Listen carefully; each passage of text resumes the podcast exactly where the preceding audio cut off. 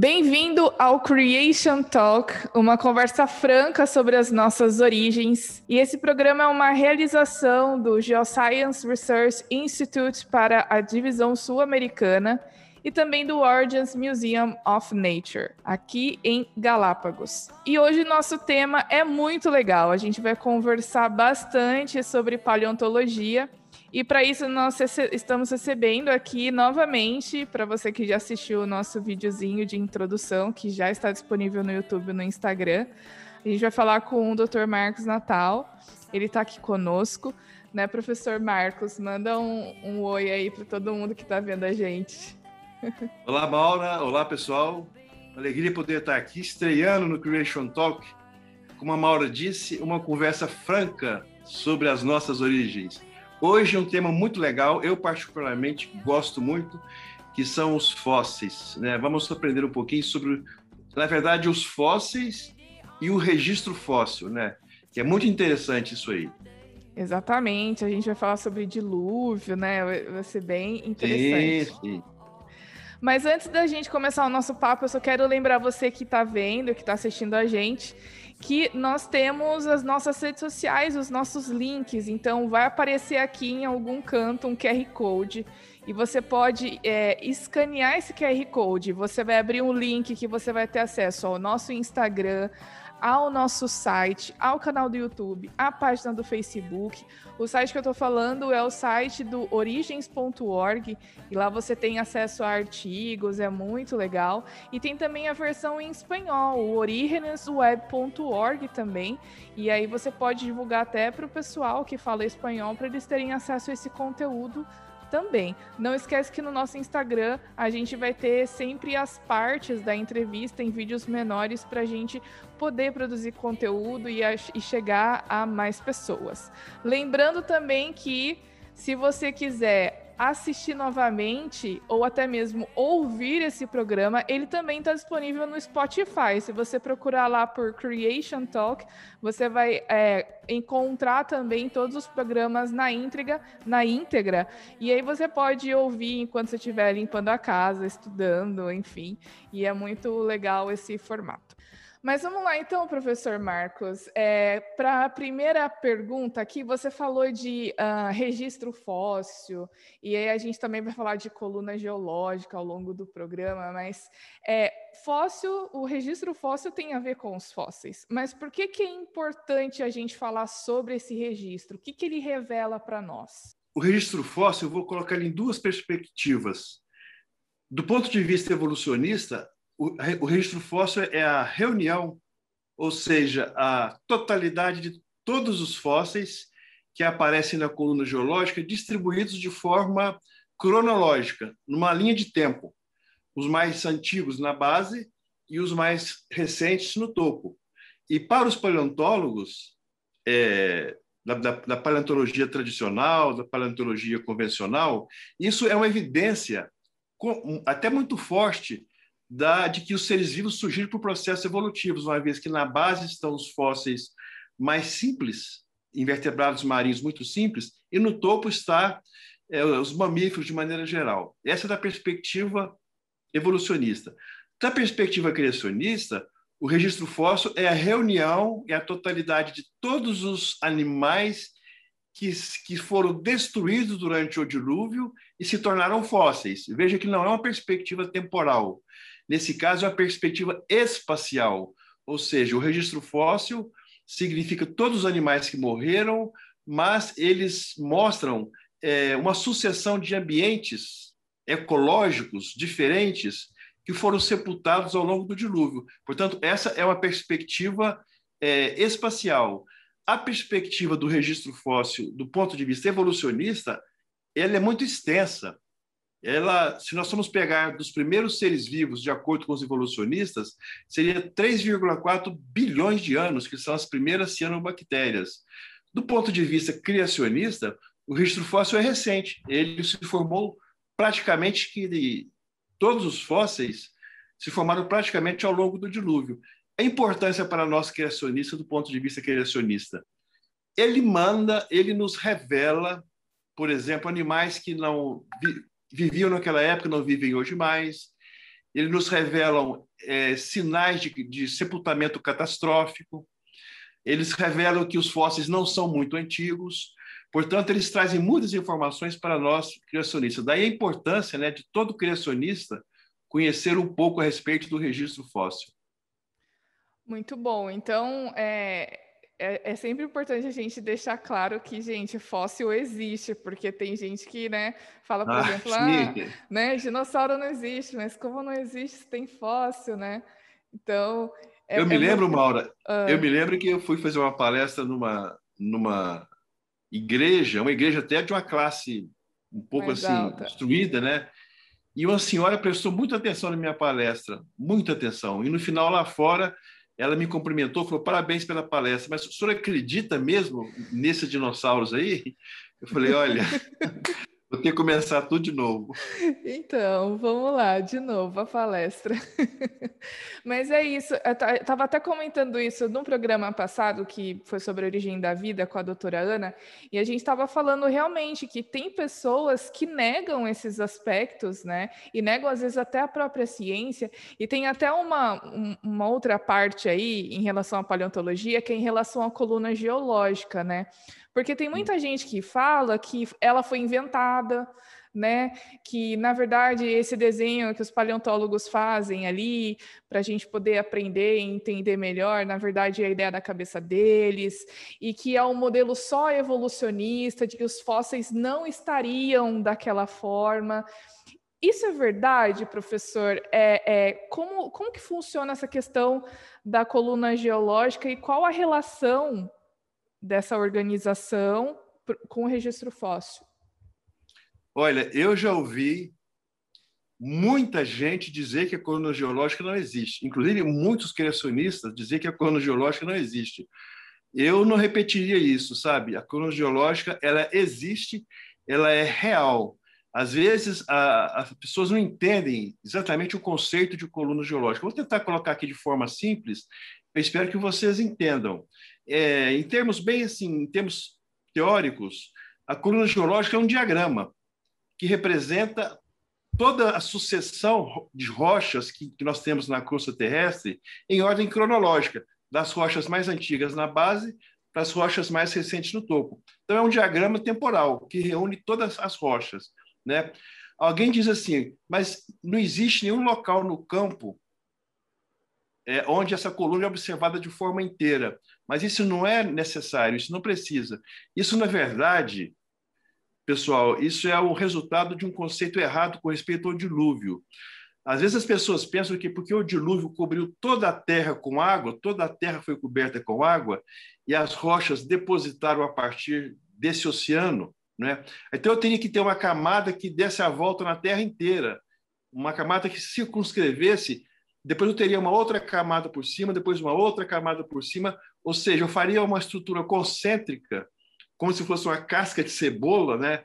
onde eu, qualquer lugar que eu fosse eu teria a coluna geológica completa. Isso não é verdade.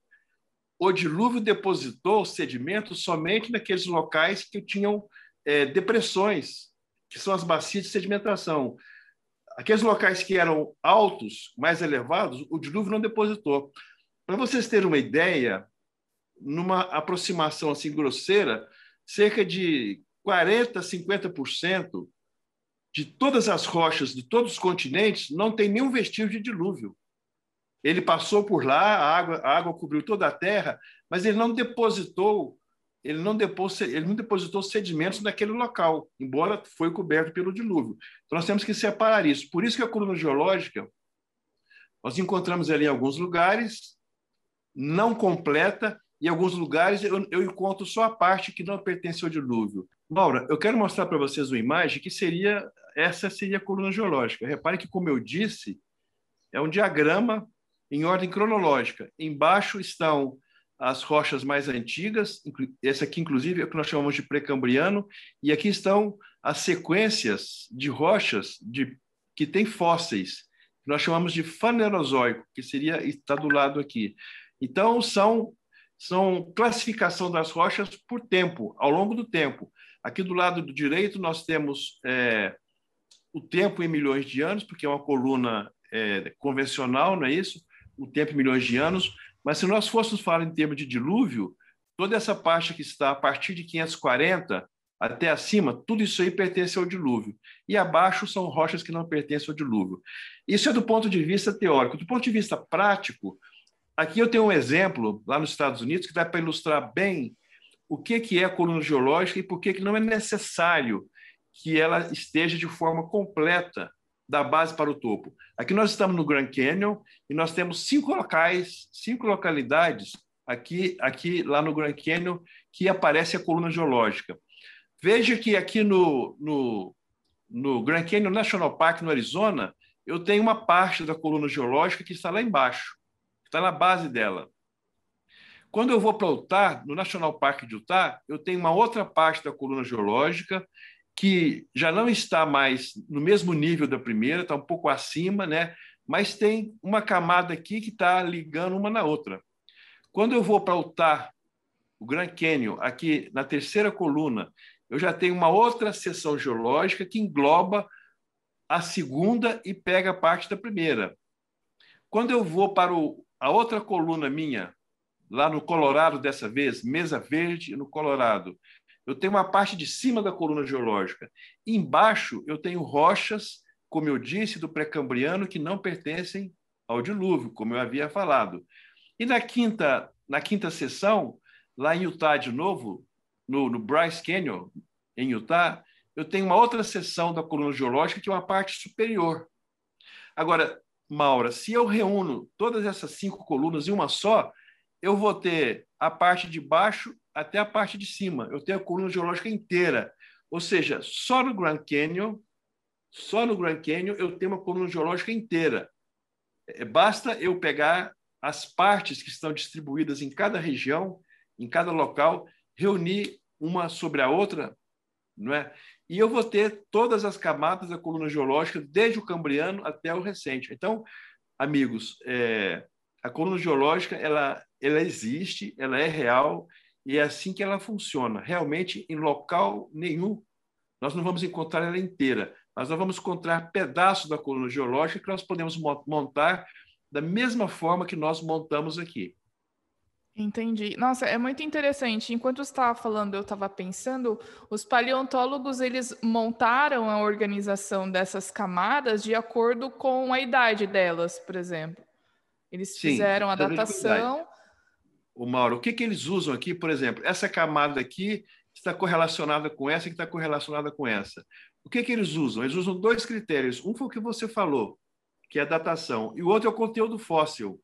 Hum. Se elas têm o mesmo conteúdo fóssil, se, se os fósseis dessa camada, aqui da primeira sessão, aqui no Arizona, são os mesmos fósseis aqui do National Park em Utah, é, os paleontólogos consideram que a camada é a mesma, ela tem uma extensão lateral. Então, você pode depois juntar essa coluna, a segunda coluna, você pode juntar com a primeira, e assim sucessivamente para todos os outros. Existe um princípio em paleontologia que ele é real, ele não é, ele não é falso. Camadas com conteúdos idênticos de fósseis têm a mesma idade. Isso é um princípio em paleontologia. Ou seja, camadas que têm o mesmo conteúdo fóssil, os mesmos fósseis, aonde que ela estiver, ela, ela, tem a mesma idade. Ou seja, em termos criacionistas, ela formou na mesma época, no, mesma, no mesmo tempo do dilúvio. Se foi no quinto mês, se foi no sexto mês, se foi no quarto mês, se o conteúdo fóssil é igual, elas têm formaram no mesmo momento. Por isso que a coluna geológica, como eu disse, né, ela é real. É só questão de nós estudarmos e tentarmos encontrar as correlações de uma camada com a outra para nós montarmos a coluna geológica inteira. Agora, um, um evento importante na questão da paleontologia que a gente está tá conversando, a gente sabe que para a formação de fósseis tem que ter água, né? Não tem como formar fósseis sem água. E nós aí, que somos criacionistas bíblicos, sabemos que houve uma grande catástrofe relatada no livro de Gênesis, que envolveu muita água, por sinal. Agora, se a gente for pensar, por exemplo, num dilúvio que foi global, né? E um evento de, desse calibre global não foi só água, teve erupção vulcânica, terremoto, maremoto, tsunami, tudo aquilo que a gente já tem ideia e já conhece, a gente sabe que a água invadiu o continente, como está escrito, subiu até os lugares mais altos.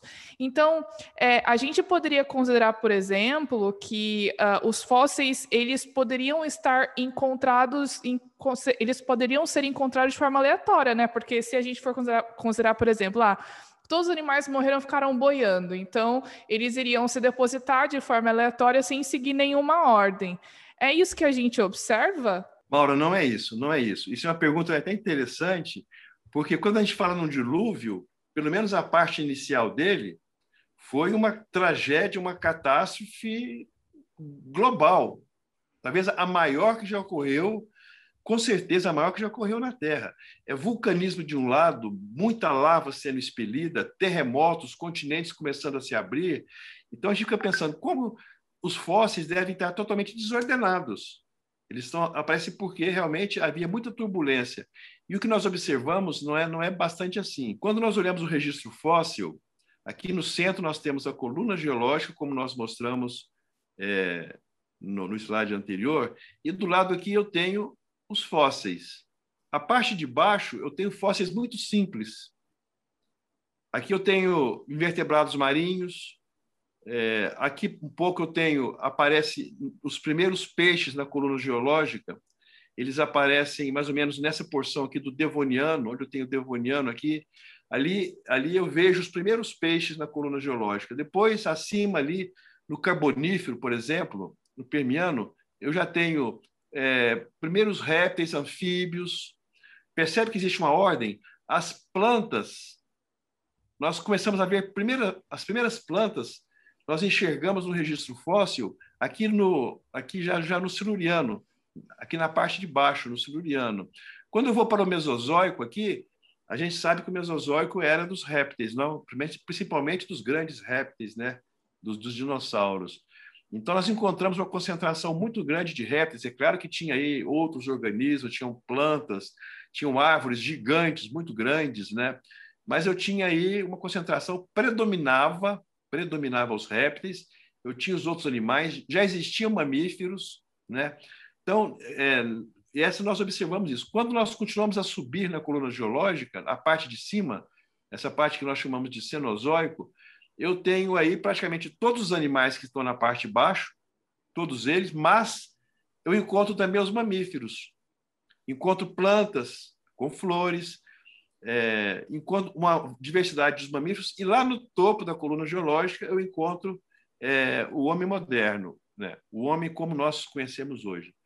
Do ponto de vista da evolução, como eu havia dito, isso seria uma evidência de que esses animais se formaram por processos evolutivos uma vez que na base eu tenho animais aparentemente mais simples, enquanto que no topo eu tenho os animais mais, vamos dizer, mais complexos, como os. Eh, se eu fosse comparar, por exemplo, um mamífero, o cérebro de um mamífero com o cérebro de um peixe ou de, uma, de um invertebrado marinho, de um molusco, são coisas muito diferentes, a complexidade é muito maior. Né? Então, para os evolucionistas, isso seria uma evidência da evolução.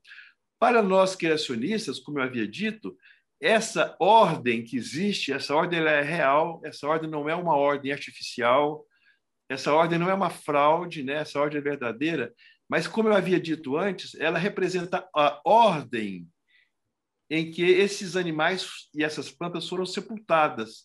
Foram sepultados primeiro os animais marinhos que estavam no oceano, depois aqueles animais que vivem nos ambientes mais transicionais, e só depois eu fui sepultar no dilúvio a parte superior, que são os, é, os grupos dos mamíferos, né? E o homem, pela capacidade que ele tem de mobilidade, né? De escapar de tragédias, né? Então, é, essa ordem não significa, é, do nosso ponto de vista criacionista, que essa é uma ordem evolutiva de maneira nenhuma. Se alguém olha do ponto de vista temporal, né, é o que é o que o evolucionista faz. Ele olha do aspecto temporal, mas nós não. Nós olhamos do aspecto geográfico. O que nós vemos aqui são sucessões ecológicas distintas, que vão sobrepondo umas sobre as outras até eu formar o registro fóssil da maneira que eu vejo aí. Mas uma coisa é verdade, uma coisa é fato. É a pergunta que você fez no início. Os fósseis estão ordenados na coluna geológica, embora tenha sido uma tragédia, é bem provável que nós sabemos que talvez a parte mais turbulenta do dilúvio tem sido o início ali, da, aqueles primeiros dias de chuva muito intensa. Depois o dilúvio foi uma calmaria. E é provável que os fósseis se depositaram nessa, nessa fase, mas sempre cobrindo, como eu havia dito, ambientes ecológicos que são distintos, dando essa sucessão que nós vemos hoje. Né? Animais marinhos na base, no, na, na parte intermediária da coluna, eu tenho animais que são de ambientes mais transicionais, em lagos, lagoas, e no topo dos continentes eu tenho principalmente o grande grupo dos mamíferos e as aves, né, que escapam facilmente para a atmosfera, porque elas, elas, elas começam a voar, então elas aparecem junto com os mamíferos lá na parte superior. É essa que é a lógica da ordem é, que nós vemos na coluna geológica. E essa ideia que, que você está usando para explicar a organização desses fósseis é também conhecido como zoneamento ecológico, né? Que, Sim, que a gente é um estudioso criacionista, já, se não me engano, na década de 50, década de 40, ele já postulou esse modelo, que é um modelo que funciona assim, é um modelo que funciona relativamente bem. Esse modelo não explica tudo. Nós temos que reconhecer isso. Esse modelo não explica tudo, mas é um modelo que explica relativamente bem essa ordem lacuna geológica, ou seja, não é uma ordem temporal, é uma ordem geográfica, é uma sucessão de sepultamento de ambientes ecológicos distintos. É, é muito interessante, né, professor? Porque é, assim, a gente, fala, a gente falou no início que é uma conversa franca, né? Então a gente tem que ser sincero aqui. Esse assunto de coluna geológica não é fácil para a gente conversar com, com os evolucionistas, né? Essa semana passada veio um, uma pessoa aqui no museu visitar e ele até contei essa história no programa passado e aí ele começou a conversar comigo, disse que era ateu e ele ele não quis entrar no museu porque ele ele achava que isso se contra o, o que a gente tinha ali, né? Contradizia com aquilo que ele acreditava, e aí ele tinha aquela ideia na cabeça que nós cristãos a gente não aceita ciência, que a gente. Eu comecei a argumentar com ele, não, mas calma aí, não é bem assim, né? Olha, tem coisas que a gente aceita. E uma, uma das coisas que ele falou foi em relação à coluna geológica, né? Que é afirmado por muitos como sendo uma prova da evolução. E às é. vezes realmente não é um assunto fácil da gente é, argumentar com outras pessoas que, que acreditam nessa ordem que tem a ver com o, o processo evolutivo, né? Os mais simples, dando origem aos mais. É... Aparentemente, quando você olha, Maura, à primeira vista, né? É, e, e, se você fa faz esse olhar é, viciado no tempo, a, a, impressão que surge é essa: não, eu tenho organismos simples na base e tenho organismos mais complexos no topo, pronto, está aí a evidência da, é, que os seres vivos surgiram por processos da graduais de evolução. É. Mas é justamente a perspectiva de tempo e de espaço. Se eu olho para a perspectiva espacial e geográfica, eu vou ver nada mais que nada menos é, zonas ecológicas distintas que foram se sobrepondo umas sobre as outras à medida que as águas do dilúvio estavam subindo, né? Então depende muito da perspectiva da pessoa, né? Se quem sabe você comentasse com ele, olha, a perspectiva criacionista é geográfica, não é temporal ele ia inverter completamente o raciocínio dele e entender a lógica criacionista, que é uma Sim. lógica criacionista mesmo, né? É uma lógica, Sim. né? Então, uhum. é questão da perspectiva da pessoa. Se ele tem uma cosmovisão que é naturalista, ele vai enxergar do ponto de vista tempo. Se ele tem uma perspectiva criacionista, ele vai enxergar da perspectiva espaço-geográfica. Isso aí é, é, é, muito tranquilo, né? É Agora, realmente, ah. realmente é, eles, eles pegam muito nisso, né? Porque às vezes as, a, a, esse ordenamento é muito é muito detalhado. Vou dar só um exemplo aqui. Quando nós quando nós olhamos do ponto de vista dos grandes grupos taxonômicos, vamos pegar por exemplo uma classe, para família, Gênero. Eu pego por exemplo quando eu olho é, moluscos, alguns são os moluscos do, do, do, do, Cambriano, outros são os moluscos do Carbonífero e outros são os moluscos de hoje. Percebe? Então, quando a gente desce no nível taxonômico, eu começo a ter algumas, algumas, algumas assim. Aí que eu percebo que o zoneamento é muito fino. Quando, eu, por exemplo, trilobitas é um animal muito conhecido no registro fóssil. Eles surgiram no Cambriano e foram extintos no Permiano. Mas ou seja, eles viveram ao longo de toda a era paleozoica. Só que os trilobitas do Cambriano não são os trilobitas do Carbonífero, que não são os trilobitas do Permiano. Percebe que existe uma ordem de trilobitas? Eles não, eles não estão misturados, embora todos sejam trilobitas, eles não estão misturados. Uns são, uns são do pré-cambriano, tem uma morfologia diferente, outros são do devoniano, outros são do carbonífero e outros são os que foram extintos no final do Permiano. Então, até dentro do grande grupo, veja que eu não estou falando de vários animais, eu estou falando só de trilobita.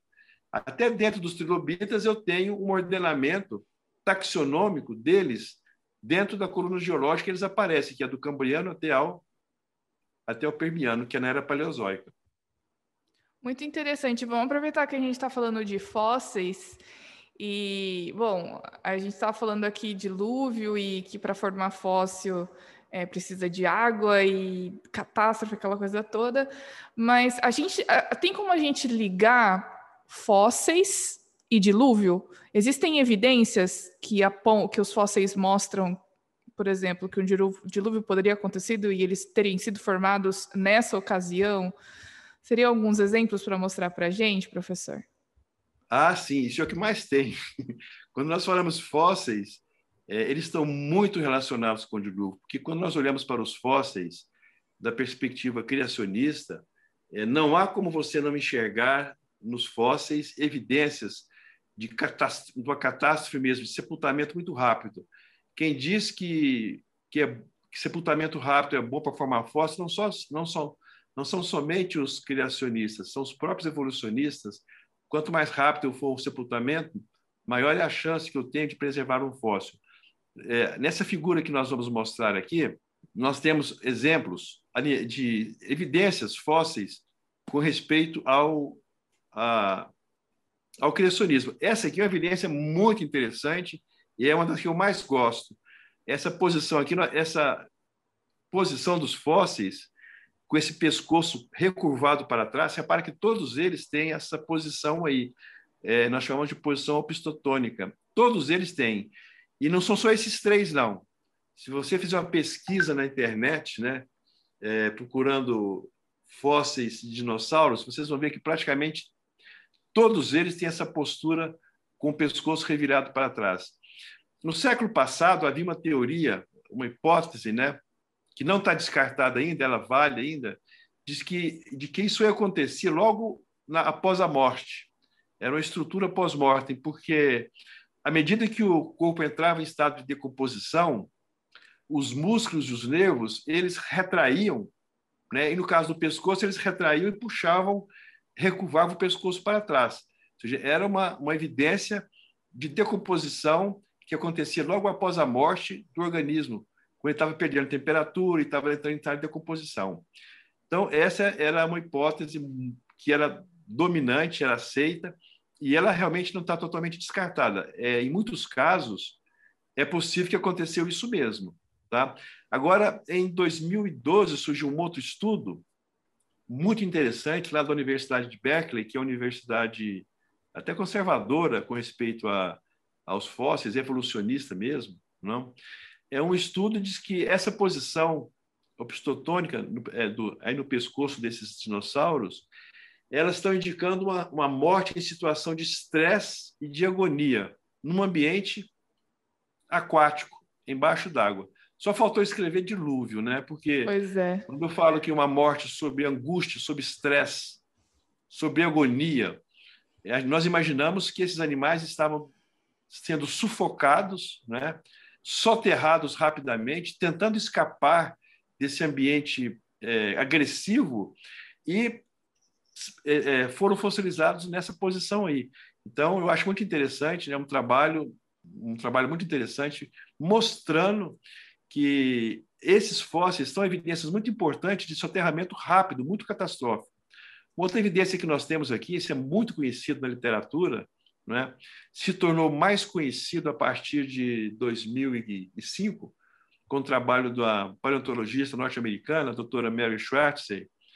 É, ela descobriu, nesse caso aqui de baixo, né, num fragmento de um, de um osso de dinossauro, nesse caso aqui é um tecido que chama endósteo. O endósteo ele fica dentro da, da cavidade medular do osso. O osso tem a parte externa, ele tem um canal dentro, que é o canal medular, ele é revestido por um tecido muito delicado. E ela encontrou o resto desse tecido, inclusive com elasticidade, dá para mostrar na figura, né? ele tinha elasticidade original. Se nós pensarmos que esses animais foram extintos há 65 milhões de anos e eu tenho ainda tecido ah, com elasticidade, olha, a gente fica surpreso, porque. Difícil de acreditar, né, professor? Difícil acreditar. Difícil acreditar. A gente tem mais em cima aqui, na parte de cima, tem fibras de colágeno, que é uma proteína muito importante, né? É, é uma das proteínas mais importantes que nós temos no nosso corpo, vasos sanguíneos. Aqui, inclusive, nós temos é, o que seriam eritrócitos, que são os próprios glóbulos vermelhos, né? E aqui embaixo, os osteócitos, que são as células ósseas muito nítidas. Agora, Maura, é importante nós dizermos aqui, porque senão as pessoas veem falar isso falam, não, mas encontrou célula, encontrou osteócito, encontrou eritrócito. Essas, esse material que foi encontrado não, são, não é matéria orgânica.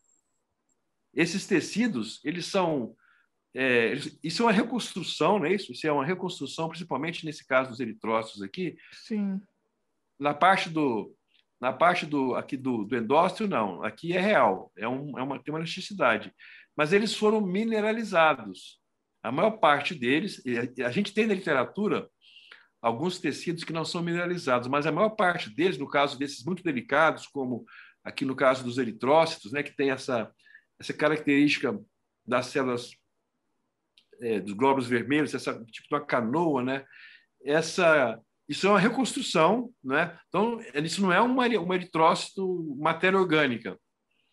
É, ele mantém as mesmas características morfológicas e funcionais de um aglomerado de, de eritrócitos, mas não são eritrócitos matéria orgânica. Eles foram, é, se você pegar o trabalho da Mary Schwartz e ler o trabalho dela, ela vai falar que eles foram desmineralizados, né? eles foram tirados daquela composição mineral e feito estudo de, é, de ressonância magnética e, e para chegar nessa fórmula aí que aponta, né? aponta claramente para estruturas do tipo eritrócitos.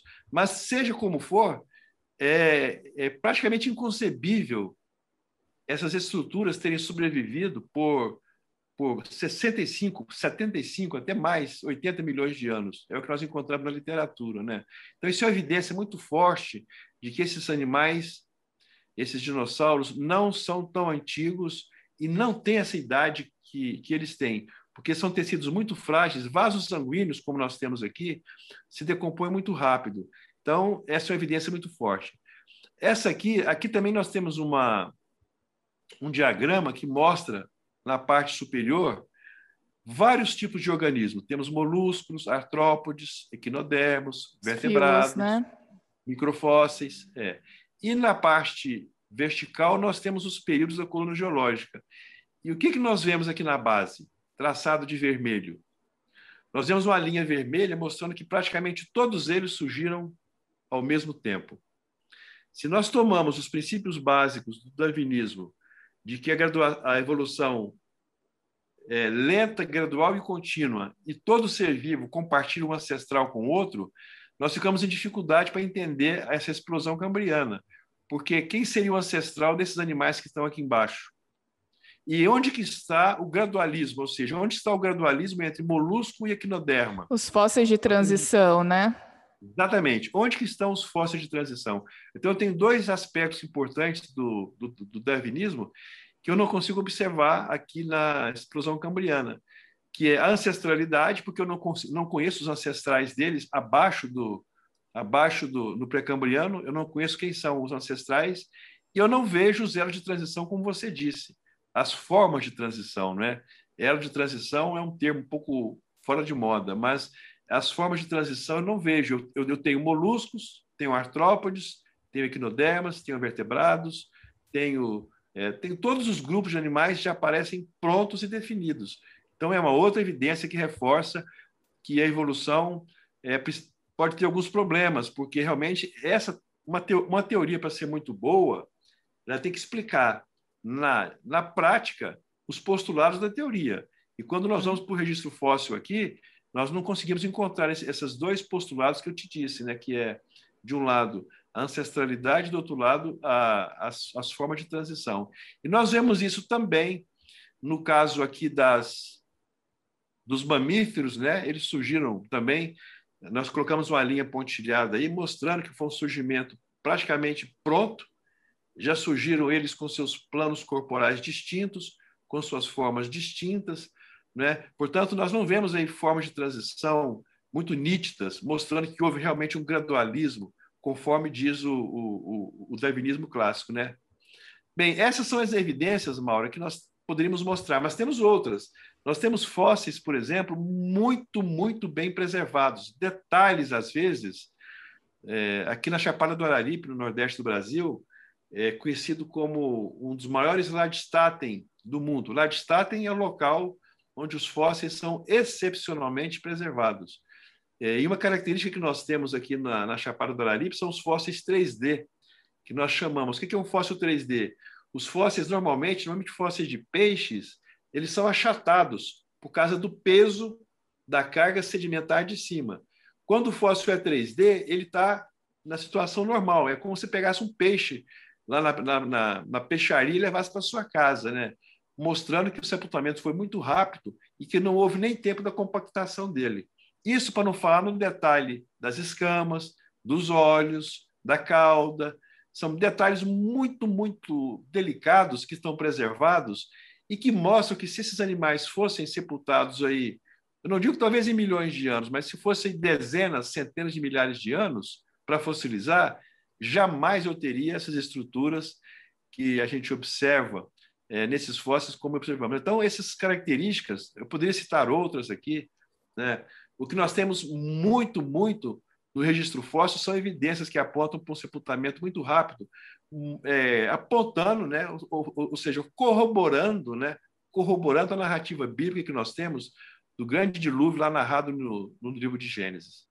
Eu, eu acho maravilhoso e, e eu acho que o tempo todo a gente aqui está falando de Bíblia e está falando de ciência, né? Mostrando Sim, é, que é possível a gente falar dos dois e que um não Olha precisa né? negar né? o outro, pessoas, né? As pessoas às vezes costumam nos, nos criticar que, que criacionismo é coisa para a igreja, né? Criacionismo não é coisa para a universidade, né?